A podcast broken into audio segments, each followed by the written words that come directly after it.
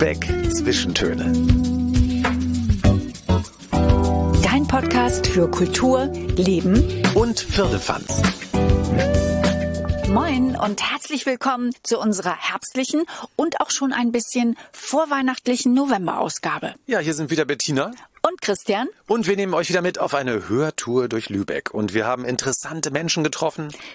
spannende Themen für euch entdeckt. Ja, ihr erfahrt zum Beispiel, wo ihr ABBA nochmal auf der ganz großen Leinwand sehen könnt. Ja, und was Pilgern mit Dattelkaffee zu tun hat. Wir haben die besten Tipps von den Lübeckern, wo ihr am besten in die Vorweihnachtszeit starten könnt. Und ihr erfahrt, was Königin, die Familie von Michael Schumacher und Claudia Schiffer aus Lübeck sammeln. Bin ich mal schon gespannt. Und wir haben ein ganz tolles Thema zum Anfang und zwar, wie macht man mit Küssen Musik? Das ist mein Lieblingsthema dieses Mal. Ja, wenn ihr es wissen wollt, kommt doch einfach mal mit. Es ist gar nicht so schwer. Und macht richtig Spaß. Küssen und Musik. Genau.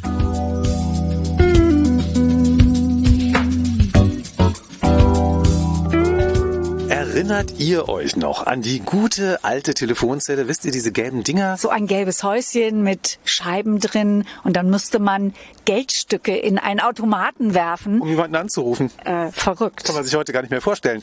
Was ist eigentlich aus den Telefonzellen geworden und äh, wo fristen die jetzt ihr Dasein? Wir haben eine gefunden. Ja, am Haus der Kulturen, Parade 12. Das ist in der Nähe des Doms. Ja, und die muss auch gar nicht traurig und einsam sein, weil sie nämlich eine neue Funktion gefunden hat. Die ist erstmal von außen. Die ähm, Scheiben sind ganz toll gestaltet von einem Glaskünstler. Und der Glaskünstler oder Glasdesigner ist Julian Kloppenburg. Ja, und das ist schon mal ganz toll. Und ihr könnt übrigens auch draußen den QR-Code äh, scannen, dann könnt ihr auf seine Seite kommen, also wenn ihr noch mehr von ihm erfahren wollt. Aber wenn ihr in diese Telefonzelle reingeht, dann passiert etwas ganz Besonderes. Und dazu müsst ihr euch erstmal aber einen Code holen, um das Sicherheitsschloss zu öffnen.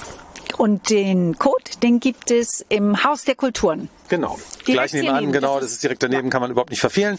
Und jetzt sind wir hier in einer Kunstinstallation, Eine in einer Klanginstallation, Klanginstallation. Ich finde das wahnsinnig spannend. So, es ist nämlich so, dass wir diese Klanginstallation, äh, die werden wir selber mit unseren Körpern in Gang setzen. Und es gibt hier so eine Gebrauchsanleitung für alle Menschen, die jetzt erstmal verwirrt sind. Da steht drüber Kultur, Telefonzelle. So funktioniert's. Das ist ganz einfach. So beide Griffe mit jeweils einer Hand anfassen. Und schon machst du Musik. Es funktioniert. Ja. Also du hast jetzt einen Griff angefasst, es gibt noch einen zweiten Griff. ja, fass mal an. Mal sehen, was dann passiert. Bettina, mach mal Ich bitte Musik. Linke, ich nehme die linke Hand jetzt. Ah.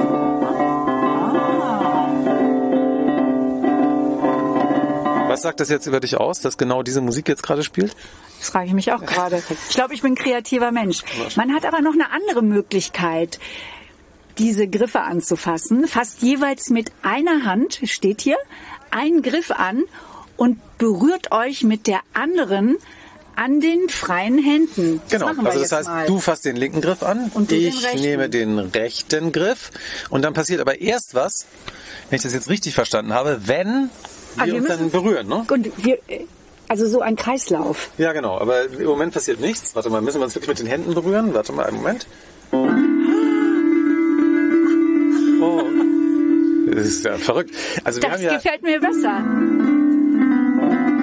also was wir schon gelernt haben, es Das ist ja reicht, wie so ein, die Griffe sind ja wie so eine Klaviertastatur. und es reicht nicht, ähm, wenn man sich einfach nur, also wenn man jeweils den Griff anfasst und sich berührt, also irgendwie, sondern es muss schon die, äh, die Hautfläche sein. Sonst funktioniert es nicht. Ich finde das ganz spannend. Ich, ich verstehe nämlich jetzt, wie es funktioniert. Genau. Ich kann mit den einzelnen Fingern, mach auch mal was. Das ist ja wie so ein, Eine kleine Symphonie. ich komponiere jetzt gerade was Neues. Jetzt haben wir, äh, unsere Hände haben sich berührt, aber man kann auch noch andere Sachen machen. Ja, man denn? kann zum Beispiel, äh, ich habe gehört, du kannst zum Beispiel mein Ohr anfassen. Mach Oh, das, das mal. mache ich mal. Du musst den Griff anfassen, sonst passiert ja nichts. Ne? Ah. Jetzt mache ich die Nase. Ah, Mich würde jetzt mal interessieren, was passiert, wenn wir uns küssen. Das war der Kuss. küssen ist am besten. Ja, das finde ich ganz gut. Mach nochmal. Das ist ja so eine kleine... Komischerweise, das ist exakt das, was ich gefühlt ja. habe, als ich dich gerade geküsst habe, ausgedrückt in Musik. So eine tonale Explosion. Fantastisch. Schön, positive Klänge. Vor allen Dingen eine interaktive Klanginstallation. Normalerweise steht man bei Klanginstallationen ja davor und äh, konsumiert es einfach, aber hier gestaltet man sie selber aktiv. Jetzt gibt es hier noch einen Schalter. Da steht, steht drauf Touch me please. Also bitte berühren, das mache ich jetzt. Touch me please. Das ist eine kleine Disco-Kugel. Und wir haben jetzt hier eine ja, Disco-Beleuchtung in der Telefonzelle und darunter steht Don't forget to party. Also wir machen Party. Jetzt können wir können wir hier tanzen. Könnten Zu der wir, Musik, die wir ja, selber Genau, wir machen. müssen die Musik selber machen ja, und dann könnten wir die Disco-Kugel anschmeißen. Wir machen nochmal den Kuss und dann tanzen wir. Den Kuss und dann tanzen, tanzen wir. Na ja. gut, okay. Du, Ach so, anfassen. So. Kuss ist so auch gut, aber ja. du musst es schon anfassen. Super. Fantastischer Tanz. So ein Kurztanz war das auf jeden Fall. Wer, wer denkt sich sowas aus? Sowas Fantastisches? Die Kreativwerkstatt. Und jemand, der zur Kreativwerkstatt gehört, ist jetzt gerade hier. Hallo Tani. Hallo. Wie bist du auf die Idee gekommen äh, mit der Telefonzelle? Das ist ja schon etwas, also das ist ja nicht so was, was einem einfach mal so eben so einfällt, ne? Ähm, naja, die Idee ist eigentlich aus der Corona-Situation entsprungen, genauso wie unsere kreative Stadtrallye-Expedition Glück.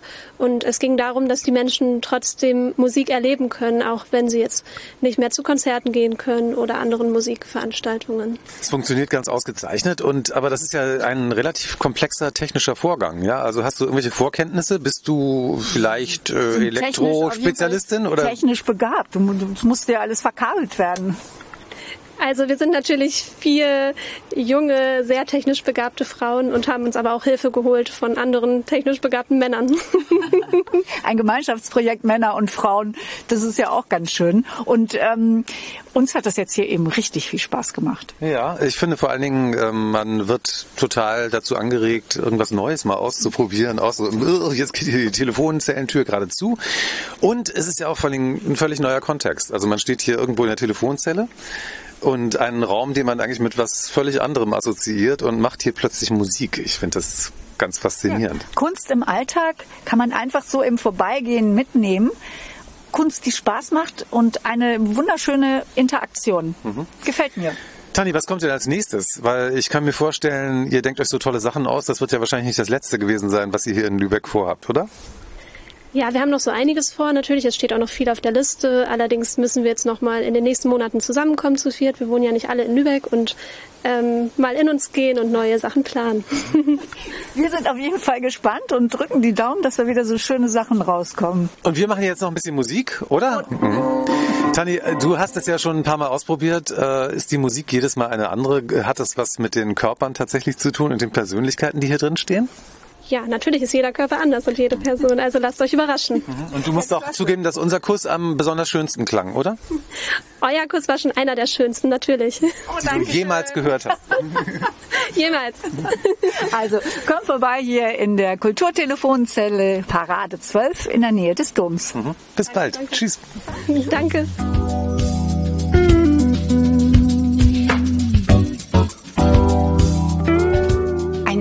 Highlight für alle Filmfans im November. Das sind natürlich die nordischen Filmtage.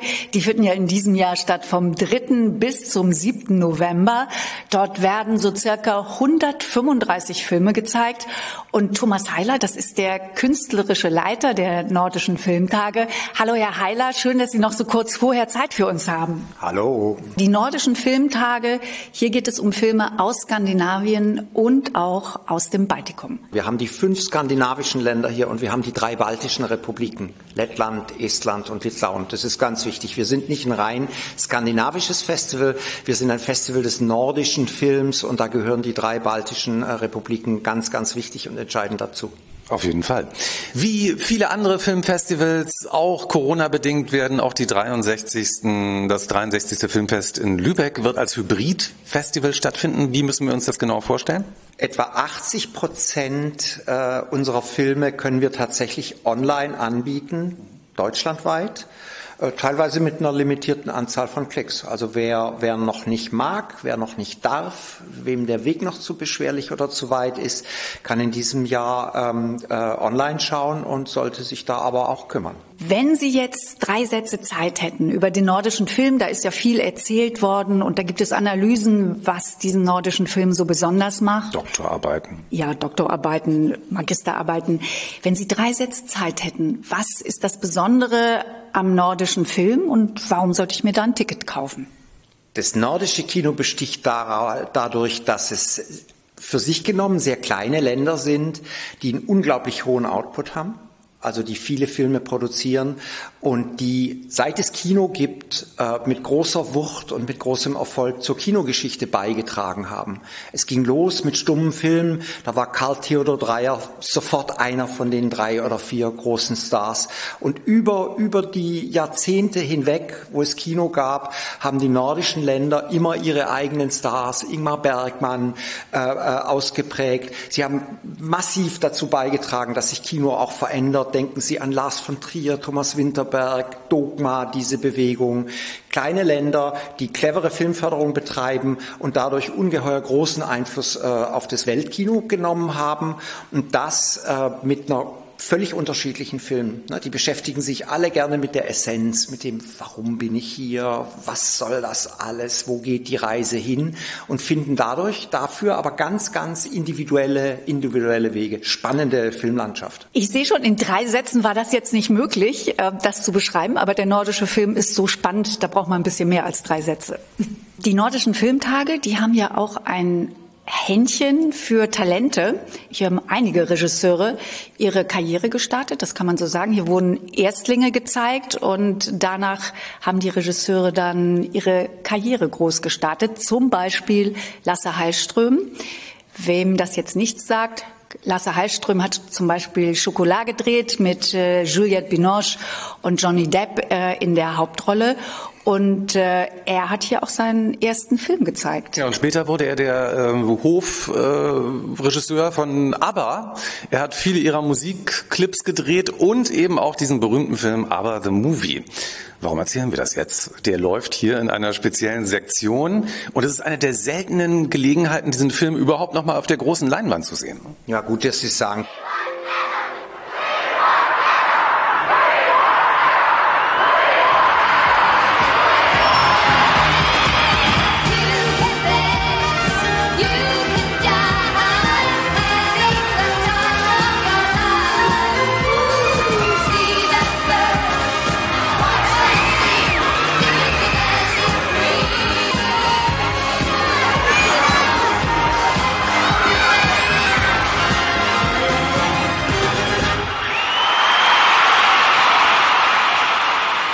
Tolle Retro. Ne? Alte Filme zeigen wir hier.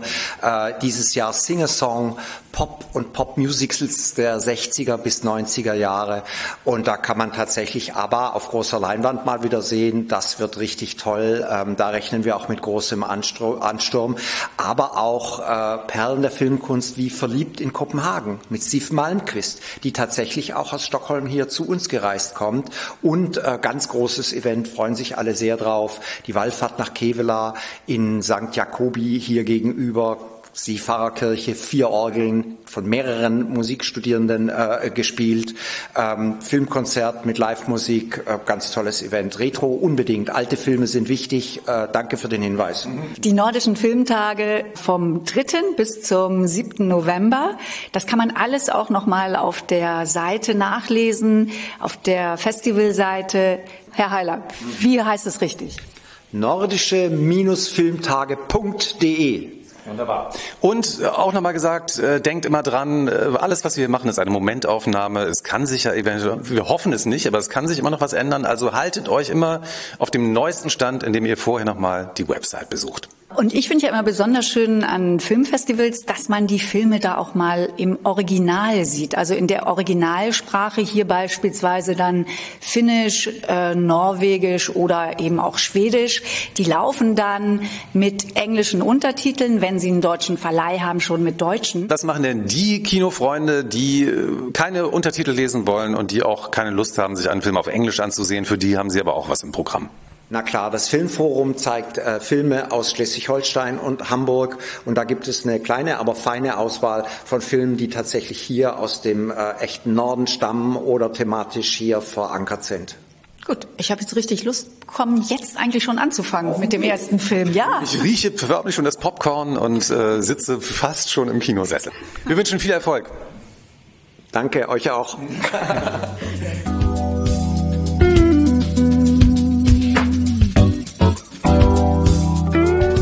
Wir sind jetzt an dem Ort in Lübeck, an dem Tischkultur entsteht, Tischtrinkkultur, nämlich die berühmten Rottergläser in der Elisenstraße 2. Das ist ein Wohngebiet hier in Lübeck. Und die Elisenstraße 2, wir gehen da jetzt gerade rein, ein weißes Haus, ein Einfamilienhaus mit einem schönen Garten. Und plötzlich steht da dieses Schild, auf dem steht in diesem Fall glücklicherweise geöffnet. Das heißt, der Laden ist auf. Und wir gehen uns jetzt mal rein und gucken uns an, was für Rottergläser verkauft werden und vor allen Dingen, wie die gemacht werden. Hier ist nämlich die Manufaktur Karl Rotter. Alles entsteht hier in Handarbeit, jedes Glas ein Unikat. Wir sind jetzt im Allerheiligsten der Manufaktur Karl Rotter. Und wir müssen jetzt für die Leute, die das jetzt noch nicht kennen, die Hörerinnen und Hörer, was ein Rotterglas ist, das müssen wir mal kurz beschreiben. Es liegt wunderschön in der Hand. Das hat eine so ganz besondere Haptik. Dann, wenn man es gegens Licht hält, bricht sich da immer wunderbar das Licht drin. Die Farbigkeit ist ganz toll. Da sind alle möglichen Farben von lila über grün, über gelb, über Ganz rot. intensive Farben auch, ne? Ja, und auf jeden Fall der Schliff natürlich auch. Der Schliff ist, es ist ganz schwer, wenn man es nicht sieht, zu beschreiben, weil es ist ein sehr organischer Schliff. Er ist sehr originell und er ist vor allen Dingen, auch wenn man ältere Gläser von Rotter besitzt, er wirkt nie alt. Er wirkt immer modern. Und damit sind wir auch schon beim Thema, denn wir sitzen hier mit der Patriarchin des Hauses. Birgit Rotter. Ja, Birgit Rotter. Hallo, Frau Rotter. Danke, Hallo. dass Sie Zeit haben. Dankeschön fürs Kommen. Ich freue mich sehr auf das Gespräch. Wie würden Sie so ein Rotterglas beschreiben in drei Sätzen? Was macht es aus? Wir haben es ja jetzt gerade versucht, aber vielleicht haben Vielleicht Sie, haben Sie noch eine andere gelungen. Idee. Ja, genau. Es ist Ihnen sehr gut gelungen. Rotter ist ja jetzt äh, 150 Jahre alt, beziehungsweise 1870 gegründet, also 151 Jahre. Frau Rotter, wie schafft man das, so ein altes Unternehmen äh, in die Moderne zu transportieren, dass die Gläser nicht einfach alt wirken, sondern wir sitzen jetzt hier an einem Tisch, der ist wunderschön dekoriert, eben auch mit den Gläsern, und das wirkt sehr modern. Ich glaube, gutes Handwerk ist zeitlos. Und weil es so viele Möglichkeiten gibt, mit den Steinen verschiedene Formen und Zusammensetzungen von Kugeln oder Linien oder Ovalen oder Keilen zu machen, hat man immer die Möglichkeit, was Neues zu kreieren. Es hat aber eine Basis, Foundation, und darauf baut man. Frau Rotter, wie gehen Sie eigentlich mit, äh, mit Trends um, mit Modetrends, mit Farbtrends? Nehmen Sie die auf oder sagen Sie, nee, machen wir nicht? Ich glaube, wir nehmen das subtil auf.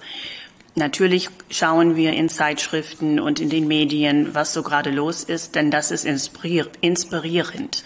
Und wir haben zum Beispiel gemerkt, dass jetzt Gold so groß ist überall. Und deshalb, so 150 Jahre Rotter, haben wir dann die Kissing Fish in Gold gemacht. Nicht unser Metier von früher, aber etwas, wo wir uns wieder weiterentwickeln. Das ist jetzt nur ein Beispiel. Und äh, was gibt es da noch für Beispiele? Jetzt nicht ausdrücklich mit dem Schliff, aber wir haben jetzt vor einigen Jahren die, andere, die neue Größe gebracht. Das ist die Größe X, weil die Menschen alle ein Tick größer geworden sind. Die Hände sind größer geworden und man trinkt jetzt auch mehr Wasser. Also braucht man ein größeres Glas. Insofern nimmt man jetzt das größere Glas für Wasser und das traditionelle M-Becher für Wein. Clever. Oh ja, also das äh, immer, Sie sind schon so am Puls der Zeit. Ich würde ja wahnsinnig gern mal sehen, äh, Frau Rotter, wie die gemacht werden, die Gläser. Dürfen wir mal in die Werkstatt gucken? Oh, auf jeden Fall. Kommen Sie doch gerne mit. Oh, prima. So, und wir sind jetzt da, wo die Magie entsteht, nämlich da, wo die Schleifmaschinen sind. Die Glaskunst entsteht hier. So hört es sich an, wenn ein Rotterglas geschliffen wird. Und wir stehen jetzt hier direkt neben dem Mann, der das hier am besten kann, obwohl alle können es toll, aber er kann es wirklich am besten. Sascha Bilgenroth, der, sagt man Schleifermeister oder was sagt man genau? Ähm, Glasveredelungsmeister, sagt man genau gesagt. Also, So, und äh, wir stören Sie jetzt hier, glaube ich, gerade bei der Arbeit, weil man muss sehr konzentriert dabei sein. Das, das merke ich schon. Dürfen wir Sie trotzdem ein bisschen was fragen, Herr Binghoff? Selbstverständlich, ja. Wie lange, wie lange arbeiten Sie denn jetzt hier schon bei Karl Rotter in der Ich Manufaktur? arbeite jetzt schon seit 33 Jahren hier. Das ist ein, ja, das ist ein langes Berufsleben. Haben Sie hier damals angefangen mit der Ausbildung? Ja, genau. Ich habe hier gelernt und habe dann äh, auch meinen Meister hier gemacht. Und Sie sitzen jetzt gerade an, ich, ich finde, das sieht besonders schön aus, ein smaragdgrünes äh, Glas. Da schleifen Sie so längliche Wellen rein. Es ist ein wunderschönes Objekt, aus dem man aber auch trinken kann. Ja, das ist richtig, ja. Also ähm, es soll nicht nur ein Kunstobjekt sein, es soll natürlich auch ein Gebrauchsgegenstand sein. Und ähm, das ist halt das Schöne an, an diesem Beruf, diese Herausforderung mit den verschiedenen Schliffen halt. Ähm, und das Ergebnis letztendlich, weil es wirklich einen, einen optischen, haptischen Effekt gibt, ähm, der unbeschreiblich ist. Man muss es einfach nur anfassen und in der Hand haben, um zu sehen, wie schön es ist. Dürfen wir das einmal anfassen? Selbstverständlich, dafür ist es da. Das ist wie so ein Handschmeichler. Das liegt ganz toll in der Hand. Und ihr werdet die Erfahrung machen, egal was man aus diesen Gläsern trinkt, äh, der Inhalt schmeckt automatisch sofort noch ein bisschen besser. Bis man ein Glas so in dieser Form und in dieser Veredelung hinbekommt, da braucht man ja zehn Jahre, um alle diese Schliffe, ich glaube, das sind ja fast 150 oder sogar mehr, die es Ja, gibt, sogar mehr, ja. ja, zu beherrschen. Das ist, das ist ja eine Wahnsinnsausbildung und ein Wahnsinnskönnen.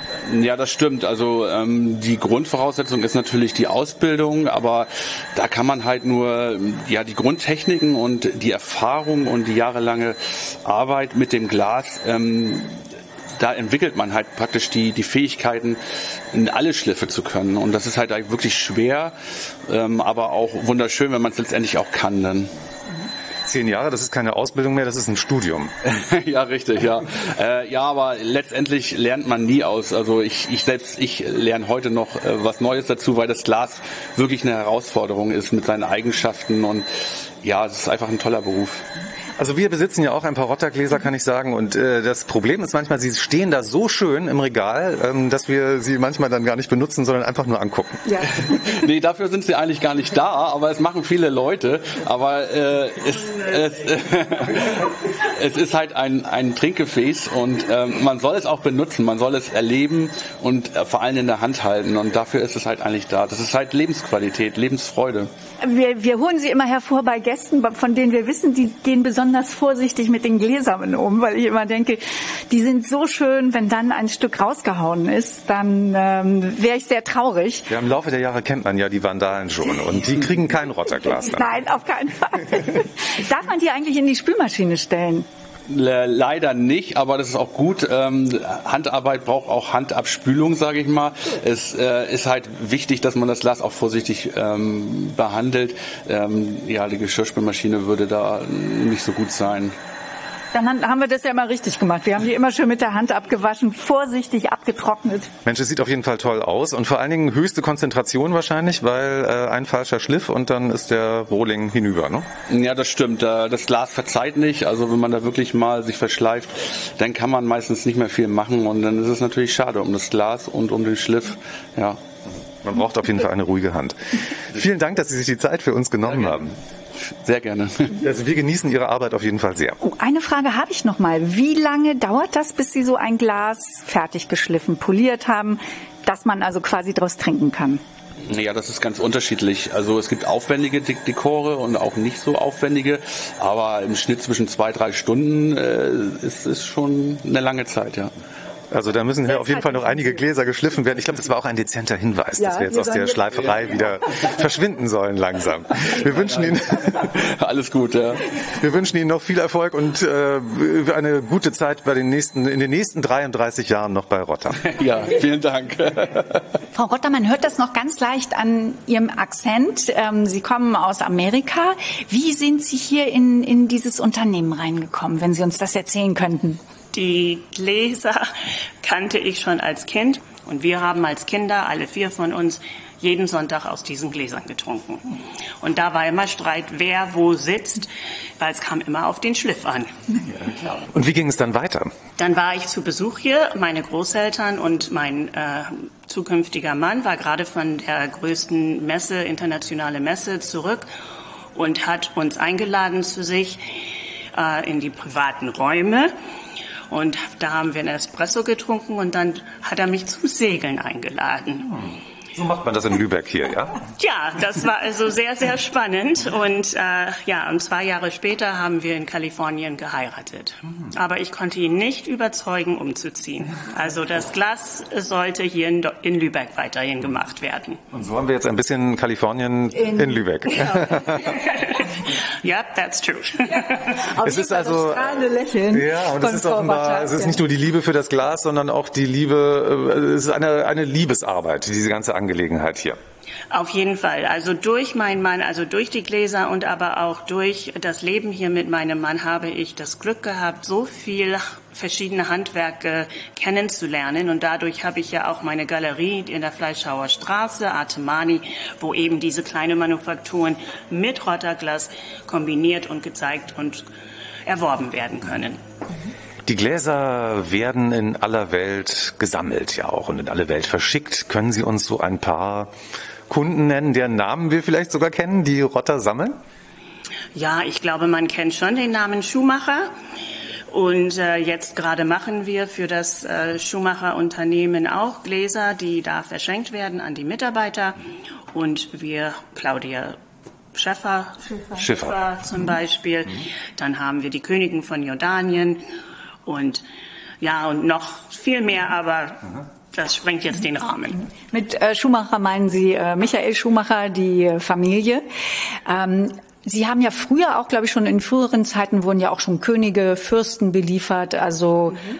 auch eine sehr elitäre Kundschaft, ja. aber eben nicht nur. Also das ist ja von bis. Es ist wirklich von bis und die, ähm, die Kunden werden immer jünger. Auch wenn man konformiert wird zum Beispiel, wünscht man, wünschen die Kids sich öfter mal ein Rotterglas mit Widmung von den Namen und dann Kissing Fish drauf, weil das ja die Ewigkeit bedeutet. Das geht auch. Und vielleicht könnten wir zu den Preisen noch mal kurz sagen. Äh, der Einstiegspreis für ein Rotterglas, wie viel muss ich da ähm, auf den Tisch legen? Also wenn es jetzt, wenn es ein farbiges, also ein Überfangglas ist mit Schliff, dann würde ich sagen, ist es so ungefähr 120 Euro. Mhm. Und geht dann bis, also je aufwendiger der Schliff wird? Wenn es ein Glas ist, geht, geht es auch bis zu 600, 700. Mhm. Wir drücken Ihnen ganz doll die Daumen, dass es weiter gut läuft und Sie gute Geschäfte machen. Ich bedanke mich sehr. Ja, ich bin jetzt in einem Alter, wo ich auch mal ein bisschen kürzer treten möchte. Und da werden dann meine Söhne das machen. Christoph ist schon hier in der Firma drin. Und ich freue mich, dass es dann auf die nächste Generation gehen kann. Vielen Dank, dass Sie sich die Zeit für uns genommen haben. Vielen, vielen Dank für Ihr Kommen. Bye, bye. Bye. Wir sehen uns auf dem Weihnachtsmarkt auf jeden Fall. Wunderbar, da freue ich mich. Wir uns auch. Danke, Frau Rotter.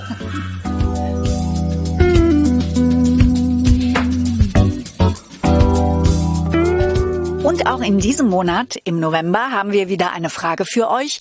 Wir wollen von euch wissen, wo kommt ihr in Lübeck so richtig schön in Vorweihnachtsstimmung? Ich muss irgendwie an den Markt am Brink denken, weil es da immer so schöne Gestecke gibt. Ja, ansonsten natürlich Weihnachtsmarkt hier. Ne? Das ist, und das Holzentor, wenn ähm, die Vorstadt beleuchtet ist mit den ganzen äh, Lichterketten in der Altstadt. Äh, das bringt mich extrem in Weihnachtsstimmung. Das ist tatsächlich sehr schön. Dann Fantastisch, vielen Dank. Genießt die Vorweihnachtszeit. Ja. Tschüss. Tschüss. Gibt es in Lübeck einen Ort, an dem ihr immer in Vorweihnachtsstimmung kommt? Weihnachtsstimmung auf jeden Fall auf dem Weihnachtsmarkt, weil der ist einfach wunderschön in Lübeck. Wenn man in der Mitte steht vom Weihnachtsmarkt und da überall die Lichter sind. Bei mir eigentlich genau das Gleiche. Auf dem Rathausmarkt. Mhm. Sehr schön, sehr schöne Stände, gerade auch für die Kinder. Ja, schön geschmückt. Wo kommen Sie in Lübeck besonders gut in Vorweihnachtsstimmung? Eigentlich auf dem Weihnachtsmarkt. Beziehungsweise die Hauptsache ist eigentlich Schnee. okay. Und wie kriegen wir das hin? Keine Ahnung. Am Klima was ändern. Ja. Da muss sich doch irgendwas machen lassen, oder? Ich hoffe, ja, ich hoffe. Ja, ja, nein, und die Beleuchtung hier ist natürlich auch sehr schön, die weihnachtliche Beleuchtung. Mhm. Ja. Und welcher Weihnachtsmarkt ist Ihr Lieblingsweihnachtsmarkt? Ähm, der an der Marienkirche. Mhm. Vielen Dank, wir wünschen Ihnen eine ganz tolle Vorweihnachtszeit. Ja, danke. Und viel Schnee. Ja, genau. Ich komme in mir selbst in Stimmung. Und dann kann die Vorweihnachtsstimmung überall sein, ne? So ist es. Ja. Ne? Und vielleicht bei einer Tasse Tee dann. Zum Beispiel Tasse Tee, schöne Musik. Tolles Buch. Aber wo sollte man in Lübeck hingehen, wenn man äh, die weihnachtliche Stimmung, die vorweihnachtliche sucht? Mittelaltermarkt, die ähm, tollen Weihnachtsmärkte, Petrikirche zum Beispiel, die Handwerksmärkte sind wunderschön. Vielen Dank. Wir wünschen Ihnen eine ganz tolle Vorweihnachtszeit. Ich Ihnen auch. Und den Zuhörern. vielen, vielen Dank.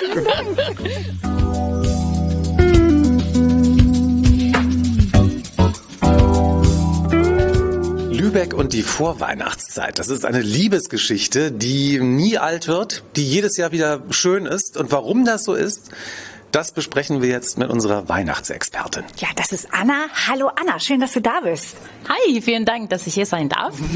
genau, Anna, äh, erzähl uns doch bitte mal, warum ist Lübeck die Weihnachtsstadt des Nordens? Das ist ja so ein Titel, den Lübeck hat. Ja, genau so ist es. Und ich würde sagen, dafür gibt es auch viele Gründe. Also der Lübecker Weihnachtsmarkt gibt es ja schon seit langem. Und äh, was besonders bei uns ist, wir haben nicht nur einen Weihnachtsmarkt, sondern gleich mehrere. Und das ist zum Beispiel der Märchenwald, das Weihnachtswunderland, den maritimen Weihnachtsmarkt am Coburg. Wir haben den Altertümersmarkt an der St. Marienkirche. Aber der größte von allen ist auf dem Markt am Rathaus unter einem riesigen Lichterzelt. Und und natürlich auch unsere Kunsthandwerkmärkte findet man in den Heiligen Geist Hospital und in der St. Petri Kirche. Und außerdem dahin zu fügen ist, dass ja fast 500.000 Lichter unsere Altstadtinsel in die Weihnachtszeit erleuchten. Und das würde ich sagen, ist doch schon ein paar sehr gute Gründe, um uns in die Weihnachtszeit zu besuchen. Also sowas Schönes gibt es nicht überall. Und ich meine, wer hier nicht in Weihnachtsstimmung kommt, in Vorweihnachtsstimmung, da, dem ist auch nicht mehr zu helfen, glaube ich. Und dann diese Lichter, das ist schon ganz was Besonderes. Das schafft ja auch so eine ganz besondere Atmosphäre. Da kann man so richtig schön eintauchen in die Vorweihnachtszeit. Zeit, finde ich. Finde ich auch. Ja, ja finde ich auch. Aber Lübeck hat ja eine ganz, ganz lange Vorweihnachtstradition. Und wann hat hier in Lübeck denn das erste Mal ein Weihnachtsmarkt stattgefunden? Urkundlich erwähnt ist tatsächlich der erste Markt im Jahr 1648, aber vermutlich fand äh, schon viele Jahre zuvor Weihnachtsmärkte in Lübeck statt. Aber dann äh, sagt man, ist es erst so, dass es über die Weihnachtstage, über die Festtage waren. Und ja, wenn man die Jahre zurückzählt, dann versteht ihr, warum wir Weihnachtsspezialisten sind seit ganz lange.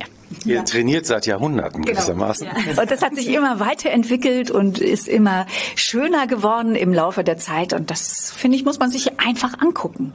Im November und im Dezember in Lübeck, das ist ein Besuch wert. Anna, kannst du denn auch noch was sagen zu den Weihnachtsritualen hier in Lübeck? Da gibt es doch und Vorweihnachtsrituale. Was gibt es da?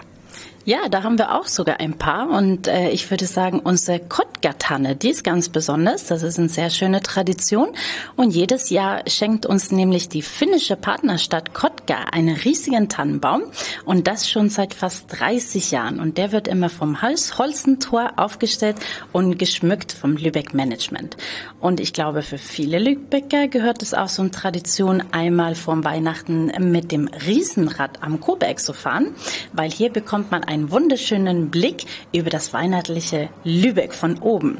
Und äh, viele haben auch die Tradition vor Weihnachten in die St. Jakobi-Kirche zu gehen, weil dort gibt es nämlich den Wunschpunsch der zum Träumen und Wünschen verführt. Und wenn wir ganz ehrlich sind, glaube ich, gehört für viele Lübecker immer noch die Würstchen und Kartoffelsalat auch auf den Tisch. Klassiker. Wunschpunsch ist das dann, dass man äh, nachher so ein bisschen angetrunken ist und den Bezug auch zur Realität manchmal verliert vielleicht? ich glaube, betrunken muss man gar nicht sein. Ich glaube, die Wünsche, die kann man auch so haben. Ja, ja.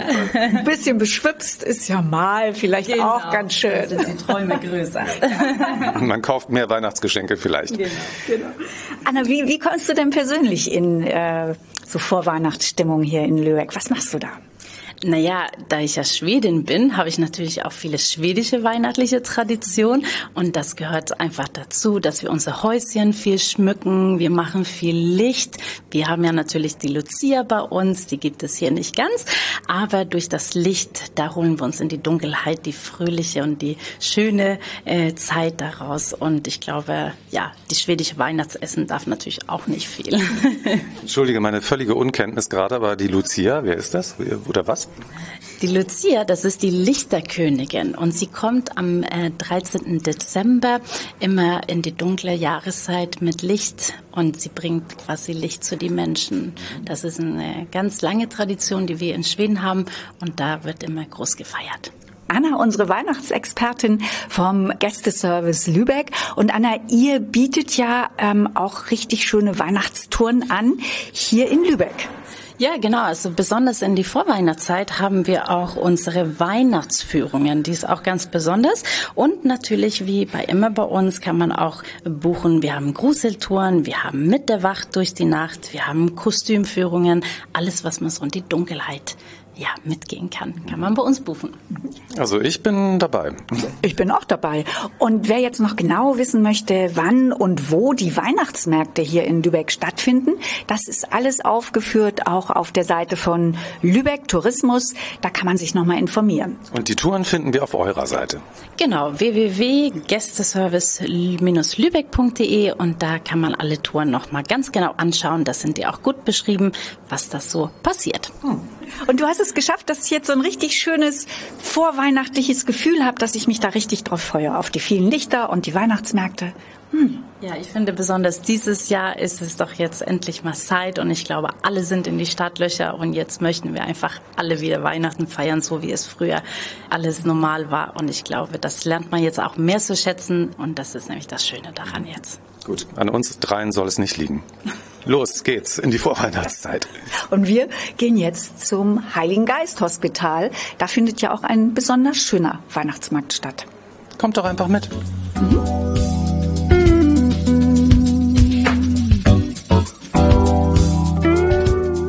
Und inzwischen sind wir im Heiligen Geist Hospital angekommen, die Kulisse für einen der traditionsreichsten Weihnachtsmärkte der Stadt. Und im Moment ist hier noch gar nichts aufgestellt, aber es geht bald los. Ja, und äh, Frau Lore Evers vom Verein Frau und Kultur, Sie organisieren ja diesen Weihnachtsmarkt hier im Heiligen Geist Hospital. Ja. Schön, dass Sie Zeit haben. Danke. Dankeschön, schön, dass Sie hier sind. Ja.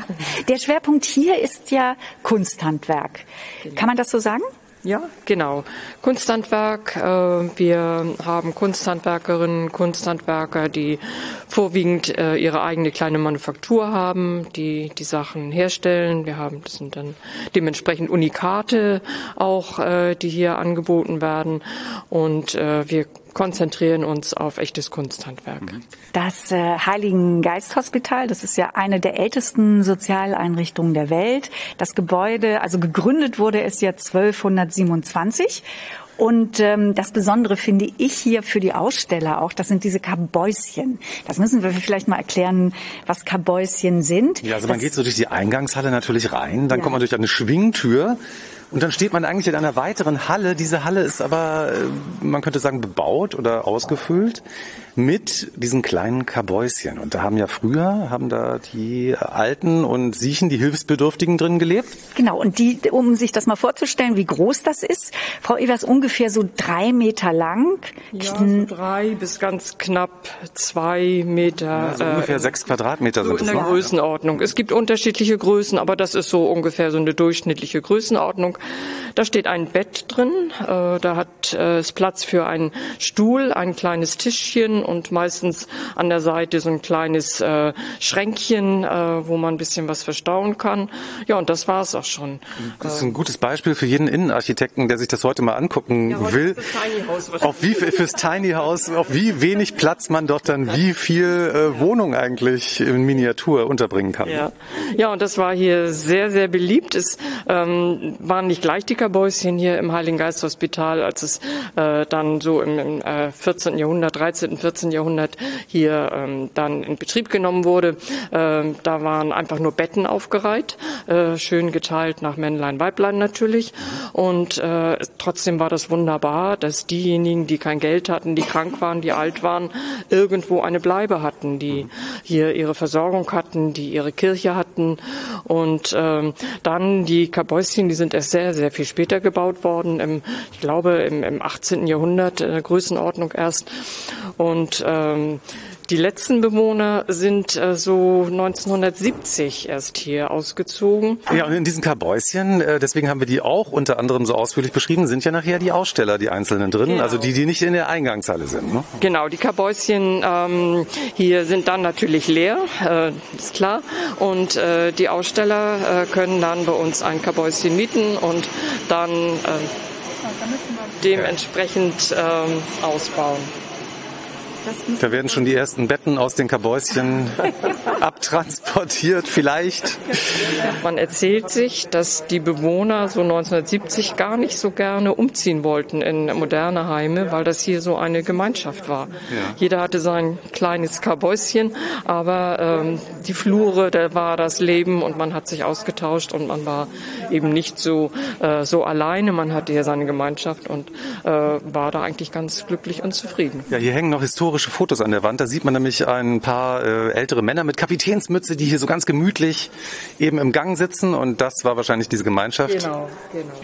Es ist ja so, weil Sie ja diese wunderbare Vorauswahl treffen und ich war ja auch schon auf diesem Weihnachtsmarkt. Es ist ja immer so, man möchte hier am liebsten alles kaufen. Ja? Geht es Ihnen auch noch so? Oder? Geht mir auch so, das geht mir auch so. Am liebsten äh, überall etwas von, aber ja. Das ist ja das Schöne, man kann durchgucken, sich inspirieren lassen. Und ich finde für alle Menschen, die Lübeck besuchen, ein Muss, dass man hier auf den Heiligen Geist Hospital Weihnachtsmarkt geht. Frau Evers, äh, was muss man in diesem Jahr an Eintritt bezahlen? Drei Euro für Erwachsene und äh, Kinder, äh, Schulkinder und Studenten zahlen ein Euro. Und äh, mit dem Geld dieser Eintritts, also mit, und mit diesem Geld, da werden ja soziale Projekte gefördert. Ja, das Besondere vielleicht an unserem Markt ist, dass wir alle ehrenamtlich arbeiten dass wir das Geld, was als Nettoerlös übrig bleibt, äh, dann äh, in dem darauffolgenden Jahr an Spenden an verschiedene künstlerische, kulturelle äh, Projekte vergeben. Das ist dann, sagen wir mal so, in den letzten Jahren in der Größenordnung so 60, 70.000 Euro gewesen, die dann zusammengekommen sind ähm, hier in dem Markt. Und da kann man dann schon äh, nicht mit den großen Spendern Lübecks mithalten. Das ist auch nicht unser Ziel. Wir fokussieren auf die Sachen, die da vielleicht ein bisschen durch die Ritzen rutschen oder ähm, ja, haben so unsere äh, Kanäle, wer uns kennt äh, und dann immer wieder auch für seine Projekte, wenn sie dann zu uns passen, äh, auch Unterstützung bekommt. Ein Weihnachtsmarkt, der nicht nur weihnachtlich ist, sondern mit dem auch der weihnachtliche Gedanke unterstützt wird gewissermaßen. Ja, so kann man es sagen, so kann man es sagen. Und mal vormerken im Kalender vom Ja. 26. November bis 6. Dezember Weihnachtsmarkt im Heiligen Geist Ja, mehr Vorweihnachtsstimmung geht nicht, auf keinen Fall verpassen. Vielen Dank, dass Sie heute Zeit für uns hatten. ja, herzlichen Dank. Gerne. Und wir wünschen viel Erfolg für den Weihnachtsmarkt 2021. Ganz herzlichen Dank. Besucherinnen und Besucher. Dankeschön. Und viel Geld, was Sie am Ende verteilen können. Ja, das wäre wunderbar, wunderbar. Dankeschön. Wir drücken die Daumen.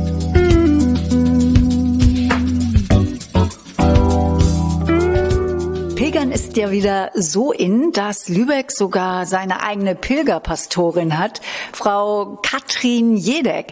Hallo Frau Jedeck, schön, dass Sie Zeit für uns haben. Ja, sehr gerne. Ich erzähle Ihnen gerne etwas übers Pilgern hier in Lübeck und Umgebung. Wie wird man denn Pilgerpastorin? Naja, zuerst einmal bin ich Pastorin hier in St. Jakobi Lübeck und das ist eigentlich schon Programm. Jakobi ist ja die Kirche der Pilger. Der Jakobus ist der Schutzheilige, der Schutzpatron der Pilger. Und unsere Kirche wurde auf seinen Namen geweiht im Mittelalter, als der Pilgerboom schon einmal sehr groß war und Jakobus einer der beliebtesten Heiligen war unter all den Heiligen, weil dort eben sehr viel gepilgert wurde. Frau Jedeck, wenn ich jetzt nach Lübeck komme als Tourist oder Touristin und äh, ich so einen kleinen Pilgerpfad gehen möchte, Ja, man denkt ja immer, Pilgern, da muss ich mir 14 Tage frei nehmen und muss äh, tausende von Kilometern wandern. Aber nein. das geht ja auch in einer kleinen Runde. Wie mache ich das hier in Lübeck? Ja, da haben wir den kleinen Jakob entwickelt. Das ist der Pilgerweg um die Lübecker Altstadt. Der dauert nur zwei Stunden und ist so eine Art Schnupperpilgern. Sie können also das Pilgern kennenlernen auf diesem Weg. Wenn Sie in unsere Kirche kommen, finden Sie am Eingang ein kleines Leporello, auf dem dieser Weg schön beschrieben ist, auch mit Gebeten und mit kurzen Texten und Informationen. Und dann können Sie diesen Weg gehen, alleine oder in der Gruppe. Und im Sommer bieten wir ihn auch für Gruppen an unter unserer Führung, unter unserer Leitung. Es gibt natürlich diesen kleinen Faltplan, also mit dem, mit dem Weg, mit dem kleinen Jakobus. Und ich kann mich dann aber auch orientieren an Verkehrsschildern und Laternenmasten. Da ist ja ein Zeichen befestigt. Ja, das ist die Jakobusmuschel stilisiert, so wie eine Hand zeigt sie mit den Strahlen. Es ist eine gelbe Sonne, zeigt sie den Weg an, äh, wohin man weitergehen soll. Also der Weg auch aus Lübeck hinaus zu den anderen Städten oder Orten und aber auch hier innerhalb Lübecks gibt es diese Aufkleber, die eben den Weg weisen. Sie haben eben schon auf dieses kleine Leporello hingewiesen und da habe ich auf der Rückseite gesehen, da steht äh, tatsächlich Pilgerstempel. Bekomme ich denn für den kleinen äh, Weg auch tatsächlich schon den Stempel? Ja, natürlich bekommen Sie den Stempel bei uns in der Kirche zu den Öffnungszeiten können Sie dort einen Stempel bekommen, auch einen Pilgerpass. Wenn Sie denn so viel Lust bekommen haben, wirklich loszupilgern, dann gibt es einen Pilgerpass und Sie können dann also an den einzelnen Stationen sich in den Kirchen oder auch Unterkünften einen Pilgerstempel in Ihren Pilgerpass geben lassen. Ich sage das ja nicht ganz ohne Hintergedanken, weil wenn man den Stempel hat und den Pass, dann kann man ja zum Beispiel günstig übernachten. Unter anderem auch hier in St. Jakobi. Ne? Das stimmt. Wir haben auch eine Pilgerherberge.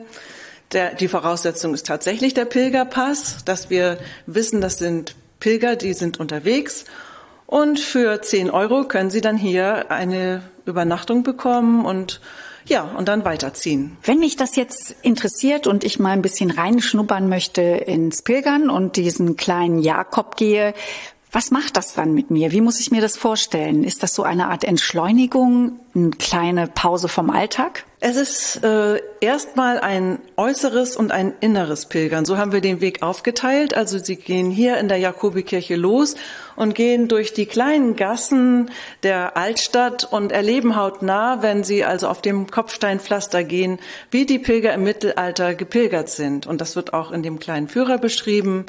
Das ist sozusagen der informative Teil. Und dann geht es zur Wall, äh, zu den Wallanlagen.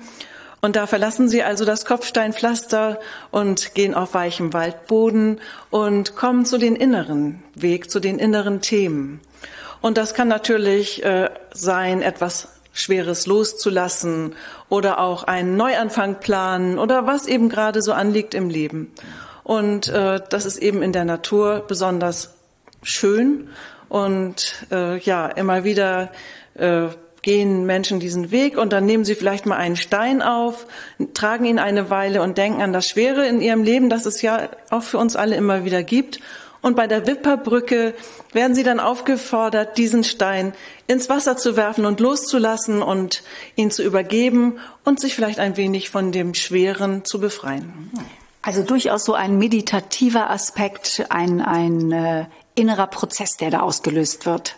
Ja, auf jeden Fall. Und am Krähenteich gibt es noch einen kleinen Impuls und da können Sie dann auch weitergehen und drüber nachdenken, äh, was das mit Ihrem Ihren Lebensthemen so alles zu tun hat. Wenn ich jetzt diesen Schnupper-Pilgerweg beschritten habe und sage so, ja, nee, also das reicht mir nicht, ja, ich brauche mehr, ich will jetzt wirklich 14 Tage los, dann ist es ja sehr interessant, dass durch Lübeck die mittelalterlichen, Sie haben sie eben schon erwähnt, äh, Pilgerwege führen. Das sind ja drei an der Zahl, glaube ich. Ne? Ja, das stimmt. Also aus der Richtung Dänemark kommt die Via Jutlandica hier nach Lübeck. Aus Skandinavien, Schweden, Norwegen kommt die Via Skandinavica und aus den baltischen Ländern die Via Baltica. Alle drei treffen sich hier in Lübeck, denn Lübeck war im Mittelalter die Königin der Hanse. Und das war eben doch ein, eine Hochburg, der, eine kulturelle Hochburg und auch die Hansewege wurden dafür gern genommen, benutzt fürs Pilgern. Und hier traf man sich in der Jakobikirche zum Gebet, bekam einen Segen, können Sie heute auch noch bekommen, und ähm, hat sich die Füße verbinden lassen im nahegelegenen Heiliggeist-Hospital und äh, konnte in der Gertrudenherberge, in der alten Pilgerherberge übernachten. Diese drei Gebäude gibt es noch im Originalzustand.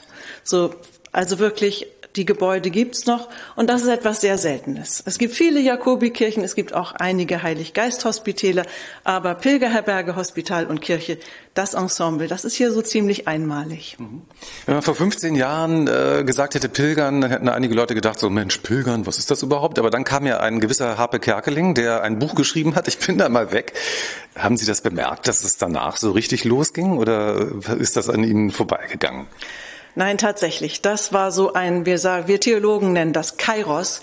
Das ist ein Zeitpunkt, wo wirklich alles zusammenkommt. Das Bedürfnis der Menschen nach Entschleunigung, nach Innerlichkeit und die Möglichkeit, das in der Natur umzusetzen und beim Pilgern zu sich, zu Gott zu kommen, zu seinen eigenen Themen. Und das hat Harpe Kerkeling tatsächlich grandios angestoßen. Ja, es ist ja ganz interessant, dass die Leute das früher diese Spiritualität immer in fremden Kulturen gesucht haben und sie plötzlich dann in der eigenen Kultur entdecken. Ne? Ja, sehr zu der Freude von uns Kirchenleuten natürlich, denn hier kommen viele Pilger her und wollen etwas von uns. Das ist natürlich ein Glücksfall für uns. Und wir nehmen diese Pilger auch gerne äh, auf und auch äh, begleiten sie auch auf ihrem Weg. Wie gesagt, man bekommt hier auch einen Pilgersegen. Und wir haben eine kleine Gruppe, die Pilgerarbeitsgruppe, die auch hm, Tagespilgerwege und längere Wege plant und durchführt. Also da ist viel Leben und viele Menschen, die uns hier aufsuchen und die beim Pilgern mitmachen wollen. Frau Jedeck, wenn ich mich jetzt dafür interessiere und mal in diese Pilgergruppe reinschnuppern möchte, wie, wie nehme ich da Kontakt auf mit Ihnen? Wir schnuppern heute sehr viel, ne? Ja, wir schnuppern ganz viel. ja, wenn Sie wenn Sie merken, das wäre auch was für mich, dann sollten Sie am besten mir eine E-Mail schreiben und dann gucken wir, wie es weitergehen kann. Die kann man ganz leicht unter unserer Website www.sanktjacobi-lübeck.de finden. Mhm. Da finden Sie uns und können auch mit mir Kontakt aufnehmen. Sehr gut. Und Pilgern, das ist ja zu jeder Jahreszeit ein Thema, jetzt vielleicht dann auch in der stressigen Vorweihnachtszeit, wenn es losgeht mit für viele Geschenke kaufen, dann kann man ja mal auf dem kleinen Jakobus eine Auszeit nehmen. Mhm. Auf dem kleinen Jakob, gerne. ja. Das kann man immer gerne und immer wieder. Das ist zu jeder Jahreszeit möglich. Die meisten Pilger sind natürlich im Sommer unterwegs, weil dann das Wetter so schön ist. Aber der kleine Jakob, der geht immer. Wenn man sich nach äh, dem kleinen Jakob oder vor dem kleinen Jakob stärken will, weil Pilgern macht hungrig oder äh, man muss natürlich auch eine gewisse ein Energielevel natürlich haben, dann kann man natürlich idealerweise ins Café Camino gehen, was äh, gar nicht weit weg ist von hier, sondern es liegt praktisch schräg unter uns, glaube ich. Ne? ja, es liegt hier am Anfang der alten Pastorenhäuser im Jakobi-Kirchhof Nummer eins. Und ähm, ja, das ist eben da ein wunderbarer Ort, um sich zu stärken. Und das machen wir jetzt mal. Da gehen wir nämlich jetzt runter und schauen mal, womit man sich da stärken kann.